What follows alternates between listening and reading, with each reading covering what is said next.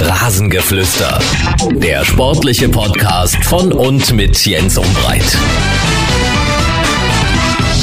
Liebe Rasengeflüstergemeinde, heute zwitschern keine Amseln. Es sollen Amseln gewesen sein, die beim äh, Gespräch von Marco Hartmann im Hintergrund gezwitschert haben, hat mir ein treuer Stammhörer geschrieben. Vielen Dank dafür. Vielen Dank für euer Feedback. Ist offenbar sehr gut angekommen, die Folge mit Marco Hartmann. Heute schauen wir voraus auf den letzten Spieltag in der Fußball-Bundesliga, der dann morgen ansteht. Viel Spaß hier mit der neuen Folge im Rasengeflüster.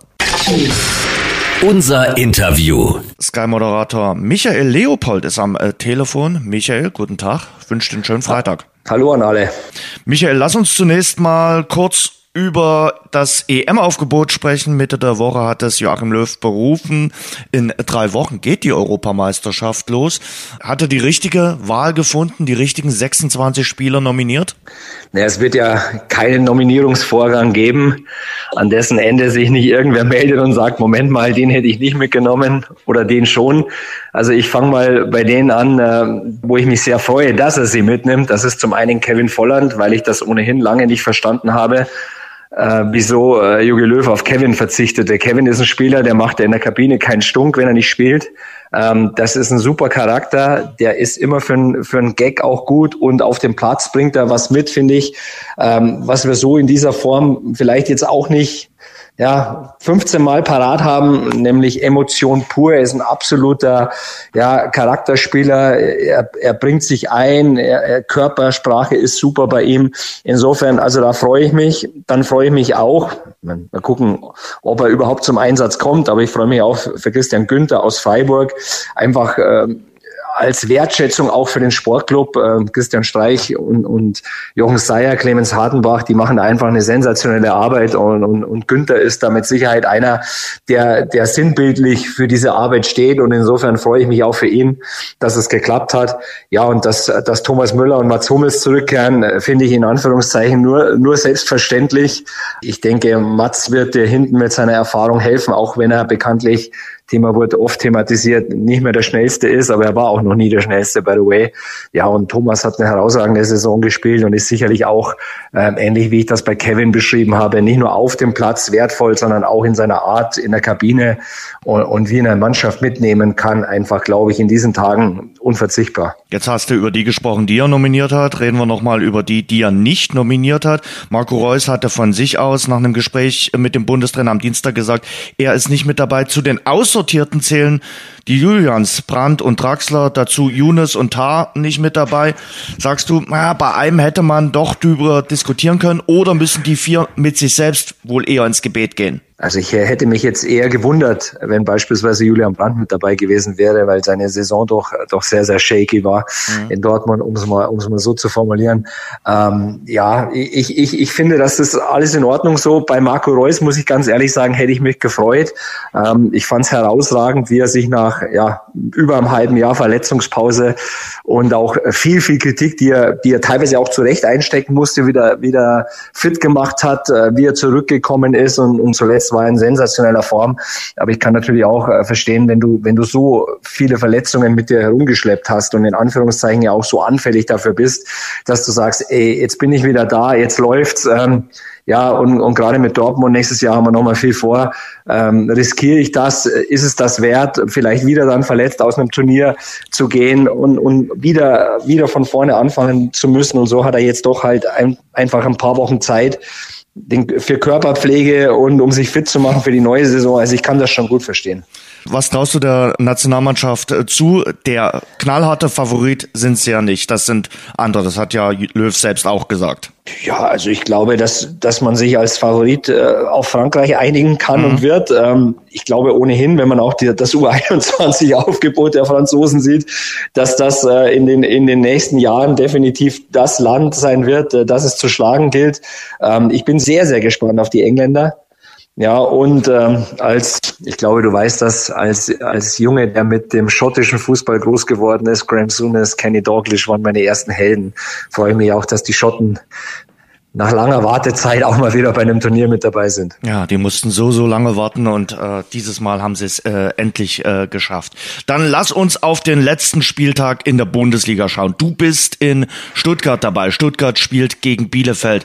Ja, was äh, erlebst du da um 17.20 äh, Uhr? Zwei Mannschaften, die was zu feiern haben oder zwei Mannschaften, die gar nichts zu feiern haben? Es ist ja alles möglich. Auch speziell in diesem Spiel, wo es für beide Teams noch um was geht. Absolut. Also zunächst ist es immer schön, am letzten Spieltag in dem Stadion zu sein. Äh, wir wechseln uns im Studio ja 14-tägig ab, wie du weißt. Mhm. Insofern ist bei mir jetzt äh, wieder Stadion angesagt. Ähm, ja, und dann ist es immer cool, wenn du natürlich irgendwo bist, wo es noch um was geht. Der Abstiegskampf äh, ist, ist extremst in diesem Jahr. Ähm, und ich, ich halte es und die Bielefelder, für die ich wirklich Sympathien hege, auch Frank Kramer macht einen tollen Job, werden jetzt sagen, nicht, nicht aussprechen, aber ich halte es tatsächlich nicht für ja, für ausgeschlossen, dass die Kölner am Ende auf Platz 15 landen. Äh, für mich ist Schalke die große Unbekannte. Klar fehlen bei Köln äh, Skiri und Jakobs äh, gelb gesperrt. Aber wenn die Kölner Schalke zu Hause schlagen, dann halte ich es nicht für unwahrscheinlich, dass sie am Ende 15. werden, auch wenn sie im Moment eher nach Abstieg aussieht im, im Tabellenbild. Das war ja auch die Rechnung der Experten am letzten Wochenende von Matthäus und Hamann. Die haben gesagt, nach dem Unentschieden gegen Hertha BSC, das Unentschieden wird sich von Tag zu Tag besser anschauen. Lass uns mal die Abstiegskandidaten ganz fix äh, durchgehen. Du hast ja angesprochen, Bremen, Köln und Bielefeld. Fangen wir mit Bielefeld an, weil du Bielefeld äh, sehen wirst. Die Bielefelder haben die beste Ausgangsposition. Ja, Frank Kramer hast, hast, du gerade schon angesprochen. Wie siehst du die Konstellation für die Arminia? Ja, die Ausgangsposition ist natürlich nach Zahlen im Anführungszeichen am besten, aber Stuttgart ist halt auch ein Brett in Stuttgart. Also ich glaube, dass die Arminia auf alle Fälle ein ganz, ganz schweres Spiel vor der Brust hat, so will ich so will ich es mal formulieren. Ähm, ich finde es herausragend und das ist ja das, finde ich, was über allem steht, dass die Arminia am 34. Spieltag auf Platz 15 steht und aus eigener Kraft den Klassenerhalt schaffen kann. Äh, wer hat das Hand aufs Herz vor der Saison gedacht? Also das ist eine mega Leistung. Jetzt bist du natürlich plötzlich, aber trotzdem, wie ich finde, an dem Punkt, wo du was zu verlieren hast, weil jetzt willst du es natürlich auch durchziehen. Ähm, ich glaube, dass es eine, eine brutale Nervengeschichte werden wird. Und, und da ist, glaube ich, die Glaskugel ähm, wahrscheinlich, ähm, ja, bräuchte man die, um zu sagen, halten die den Nervendruck stand, was passiert, wenn Stuttgart in Führung geht. Ne? Ähm, ja, aber ich finde, die Arminia ist, ist eine tolle Geschichte in diesem Jahr und ich, habe es ja gesagt, ne? also ich, finde das sehr, sehr sympathisch, was sie machen. Auch der Schlauchbootvergleich wurde ja hinlänglich thematisiert. Das haben ja Arabier vor der Saison gesagt, 17 Motorboote und wir im Schlauchboot. Ja, und jetzt gucken wir mal, ne, ob sie an Land kommen. Wie ist es beim ersten FC Köln? Du hast schon ein bisschen gesagt, du traust den Kölnern eine Menge zu. Wobei man ja aussagen muss, Schalke hat am letzten Wochenende geliefert gegen äh, Frankfurt. Die werden auch versuchen, gegen Köln nochmal was auf den äh, grünen Rasen zu bringen. Auch äh, mit Blick dann auf die nächste Saison braucht ja Kramotzes auch das ein oder andere äh, Erfolgserlebnis. Und trotzdem, Friedhelm Funkel will sich natürlich nicht als Absteiger verabschieden.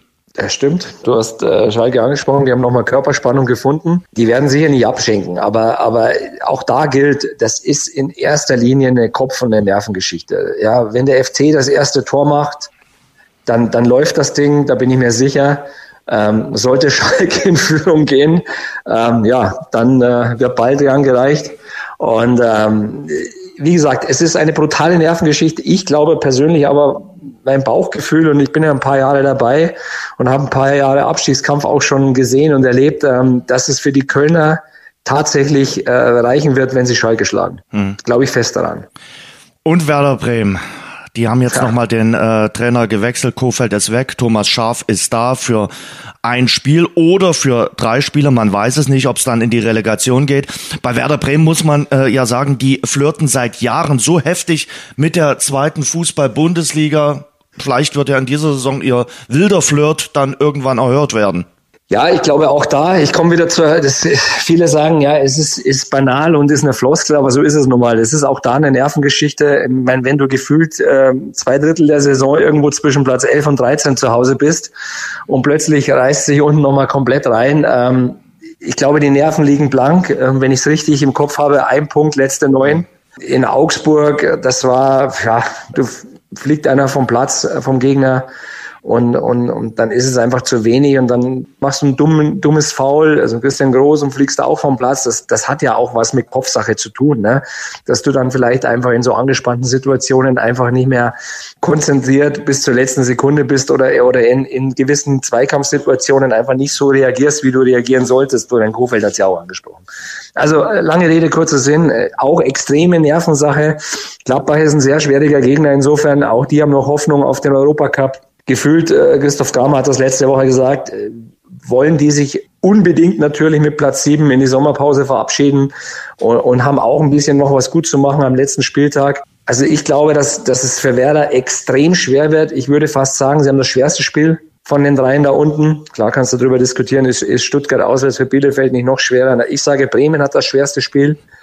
Und ich befürchte, dass es also auf keinen Fall für den direkten Klassenerhalt reichen wird für Werder. Und äh, ich halte es nicht für ausgeschlossen, dass wir sie nächstes Jahr im, im Derby gegen den HSV sehen. Hm. Die zweite Bundesliga freut sich. Noch ein Traditionsverein äh, nächste Saison äh, mit dabei. Ja, ich hoffe, da, ich hoffe, dass sie es finanziell überleben. Ja. Also Insolvenz schwebt ja über, über dem Osterdeich es ist, es ist brutal und, und klar haben jetzt alle gesagt, warum nochmal den Trainer wechseln? Ja, es ist ganz einfach die letzte Patrone. Ne? Also wenn du halt gar nichts holst in, aus neuen Spielen und dann, dann, dann wirst du wahrscheinlich äh, sagen, ja, lass uns einmal, lass uns die letzte Patrone noch ziehen, ich meine Hand auflegen, wird nicht genügen. Ich kann mich erinnern, Bielefeld hat auch mal fürs letzte Spiel ja. Jörg Berger damals den, den Trainer getauscht. Also ich sehe, ich sehe schwarz am Osterdeich, aber Bremen ist ja wie Schalke, wie der HSV, man sagt eigentlich, die gehören in die Bundesliga, aber wenn du halt über, über so viele Jahre Abstiegskampf mit dir rumschleppst und, und ja, natürlich auch äh, Fehler machst äh, in, in der Kaderplanung, wie auch immer, ich fürchte, dieses Jahr könnte es ein ganz böses Ende nehmen. Die Frage ist eben, was kann Thomas Schaf in diesen wenigen Tagen überhaupt bewirken? Ja, der wird Ihnen, der wird Ihnen, was soll er machen? Er wird, er wird viele Einzelgespräche äh, führen und wird Ihnen versuchen klarzumachen, dass die eigene Stärke da ist und, und er wird halt reden, reden, reden und wird ihnen versuchen, Stärke einzuimpfen, Selbstvertrauen einzuimpfen, um dieses Spiel zu gewinnen. Also ich glaube jetzt nicht, dass wir da groß drüber reden müssen, dass wir da noch über, über irgendwelche taktischen Feinheiten sprechen. Ja, da geht es darum, Stärke zu vermitteln. Da geht es darum, herauszufinden, in welcher Ausstellung fühlen sie sich am wohlsten, in welcher Grundordnung und dann Höhe.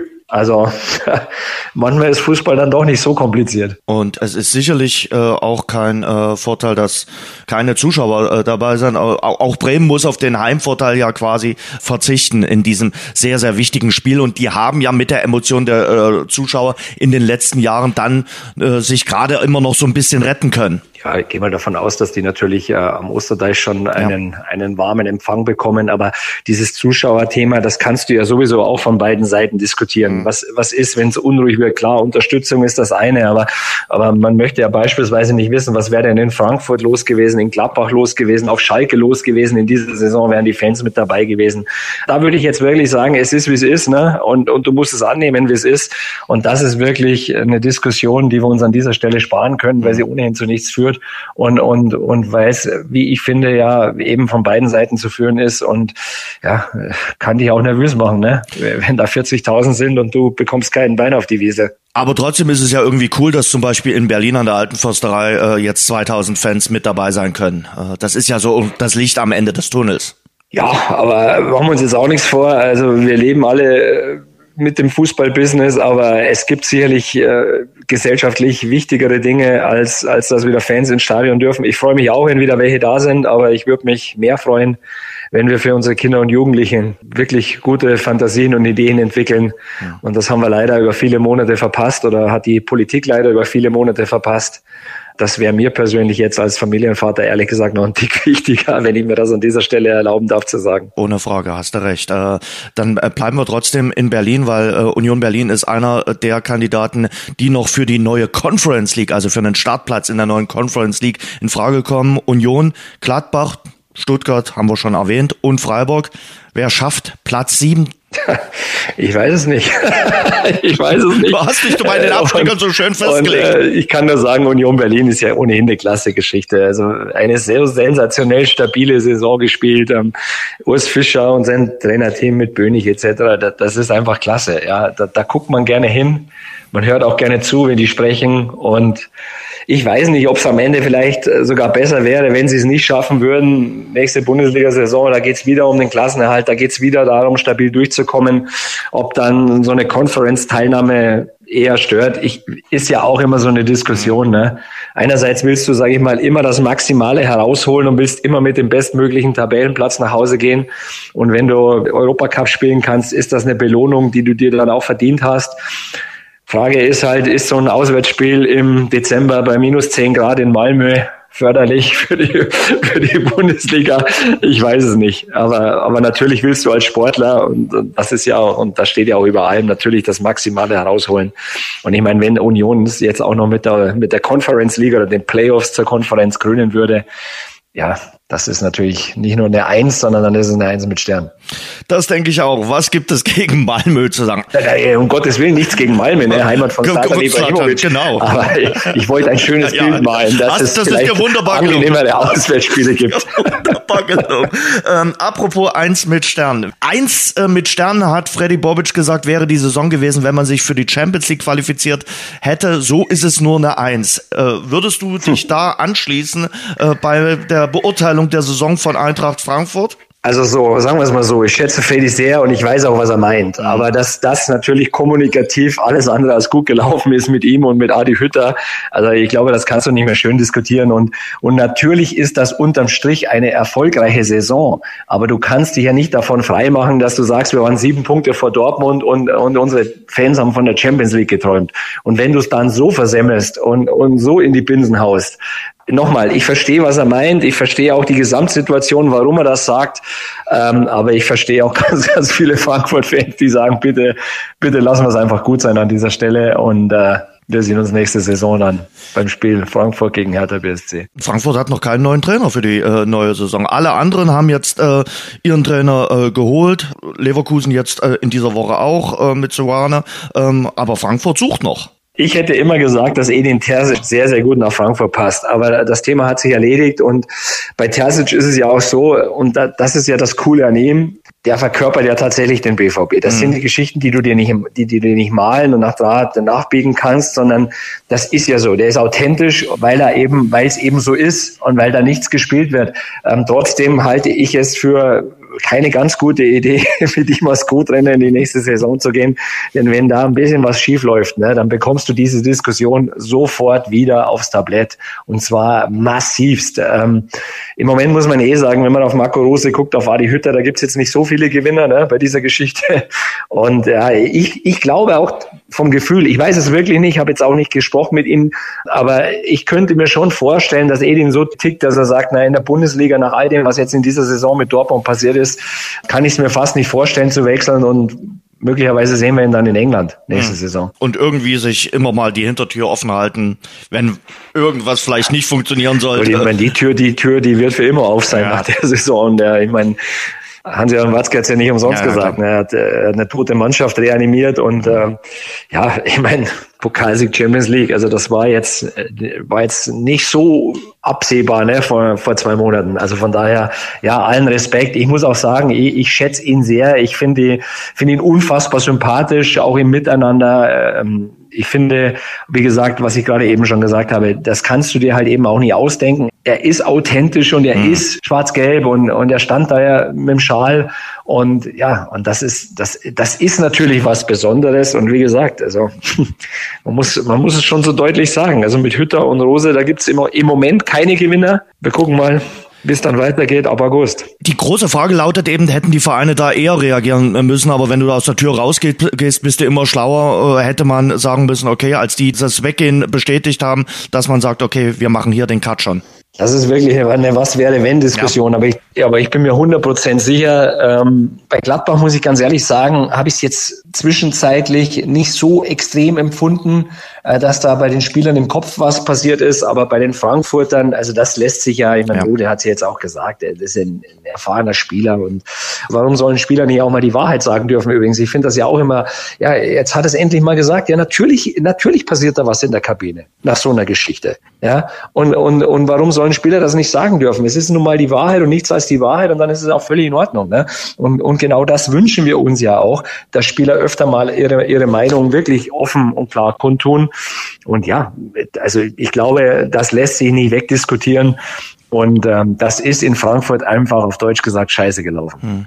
Mehrere prominente Persönlichkeiten werden die Bundesliga äh, verlassen. Da wird äh, der Abschied äh, bekannt gegeben werden. Einige Spieler werden äh, wechseln, werden zum Beispiel ins Ausland äh, wechseln. Bei den Bayern zum Beispiel Alaba und Martinez. Ähm, ich will aber zwei ansprechen und mal rauspicken. Äh, bei Hertha BSC geht ein Weltmeister. Sammy Kedira wird zum letzten Mal äh, auf dem grünen Rasen stehen. Eine große Fußballkarriere geht da morgen zu Ende. Sensationell. Ich habe zuletzt äh, für den DFB auch mit Semi einen, einen digitalen Vortrag für alle U-Mannschaften halten dürfen und, und kann nur sagen, ein, ein, ein sensationeller Typ, der auf dem Platz ein Stratege war und, und es sicherlich auch in seiner zweiten Karriere irgendwo sein wird. Und ich wünsche ihm von Herzen, dass er den, den richtigen Weg für sich findet. Es ist ja immer nicht so einfach. Ich glaube, jetzt tut es erstmal weh nach der Karriere. Ähm, wahrscheinlich hätte er gerne noch ein, zwei Jährchen gespielt, aber der Körper lässt es einfach nicht mehr zu. Und man muss einfach sagen, er hat sich auf allen Stationen einfach durchgesetzt, ähm, ist ein Top-Typ. Ich kann mich da nur wiederholen. Und ich wünsche ihm, dass er in seiner zweiten Karriere genauso gut ankommt, wie es ihm auf dem Fußballplatz der Fall war. Und dann, dass ein Schiedsrichter so geliebt wird von allen Seiten, hat es auch selten gegeben, aber bei Manuel Gräfe ist es tatsächlich der Fall. Der pfeift morgen Dortmund gegen Leverkusen, so wie es jetzt aussieht, sein letztes Bundesligaspiel. Ja, also ich, ich halte ja nichts von dieser Altersgrenze. Das habe ich schon mal gesagt und, und das werde ich auch wieder immer wieder wiederholen. Wenn jemand fit ist und dann entscheidet einzig und alleine die Leistung. Ähm, ich finde es ja ohnehin so eine typisch deutsche Geschichte mit diesem Alter. Ey, ja, ich gebe dir mal, ich gebe dir mal was auf den Weg. Geh mal ins Ausland, mhm. wenn du im Urlaub, ja. lies mal Zeitungen. Steht da hinter jedem Namen in Klammern das Alter? Nein, das stimmt. Das, das gibt's nur in Deutschland. Und, und ich, ich weiß gar nicht immer, warum das Alter so entscheidend ist. Ne? Also für mich entscheidet, was bringt die, übrigens auch in der Geschlechterfrage. Ne? Also für mich entscheidet die Leistung. Ja, und einzig die Leistung ist das Kriterium. Und ja, deswegen, ich finde es sehr, sehr schade. Er hätte der Liga und den Spielern sicherlich noch ein paar Jährchen gut getan. Aber an dieser Stelle, wenn du Dortmund schon ansprichst, würde ich natürlich sagen, neben Manuel Gräfe verlässt noch ein anderer ganz, ganz großer bei diesem Spiel die mhm. Bühne. Und das ist mein geschätzter Kollege Tom Bayer, mhm. der, der in den Ruhestand gehen wird. Und äh, ich möchte an dieser Stelle es nicht äh, vergessen, Tom nochmal Danke zu sagen für 21 Jahre miteinander. Ich bin mit seiner Stimme im Radio groß geworden. Ich durfte mit ihm die erste Konferenz überhaupt im deutschen Fernsehen kommentieren. Das war eine große Ehre für mich. Er war damals für mich, ähm, ich war mit Abstand der Jüngste in der Crew, als es losging mit der Konferenz und für mich bei, bei Sky Schrägstrich Premiere. Er war der, der mir, der mir sofort bei den Proben das Lampenfieber genommen hat. Ähm, ich kann nur sagen, ein herausragender Kollege oldschool, immer ehrlich, immer gerade raus, nie hintenrum. Äh, Tom Bayer ist, äh, das Wort ist überstrapaziert, aber Tom Bayer ist wirklich eine Legende, auch als Kollege. Und an dieser Stelle, lieber Tom, ich hoffe, du hörst es.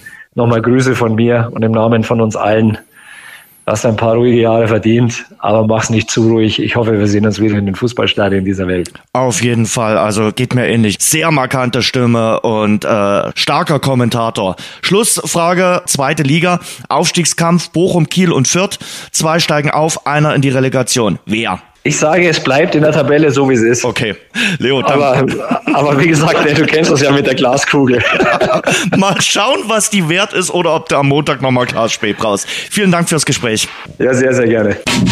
Das war das Rasengeflüster. Danke fürs Hören. Und denkt dran, abonniert uns bei Spotify, Apple Podcast, Audio Now und überall dort, wo es gute Podcasts gibt. Mehr Infos, mehr Hintergründe im Netz auf rasengeflüster.de. Yeah.